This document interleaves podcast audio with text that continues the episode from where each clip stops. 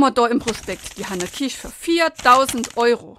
Aha. Inklusive den Elektrogeräten. Wieso? Unterm Kühlschrank fehlt doch nix. Vielleicht paar Flasche Bier. Jetzt schwätze mir schon so lang von Ranai Kisch. Mir überhaupt nicht. Du vielleicht. Es Edith ist so zufrieden mit Es Edith ist Edith, kann sich kaufen, was es will, wann's Geld hat. Mir han grad kennt's und bin ich vielleicht der Größus.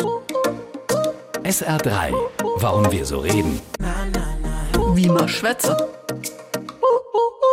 Wenn in einem Gespräch ein Teilnehmer die finanzielle Situation seines Gegenübers überschätzt, ist oft vom Krösus die Rede. Derjenige, der in den Augen seines Gesprächspartners angeblich über genügend Geldmittel verfügt, macht deutlich, dass er eben nicht Krösus sei und deswegen der Annahme über seine Finanzsituation jedwede Grundlage fehlt.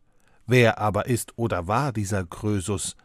Die Redensart geht auf den sagenumwobenen König Krösus zurück, Herrscher über Lydien in Kleinasien im 6. Jahrhundert vor Christus. Sein Reichtum war legendär, Krösus war quasi der Bill Gates der Antike. Einerseits presste er den Städten, die er in Griechenland erobert hatte, enorm viel Geld ab, andererseits sagt man seinem Vater die Erfindung des Münzgeldes nach.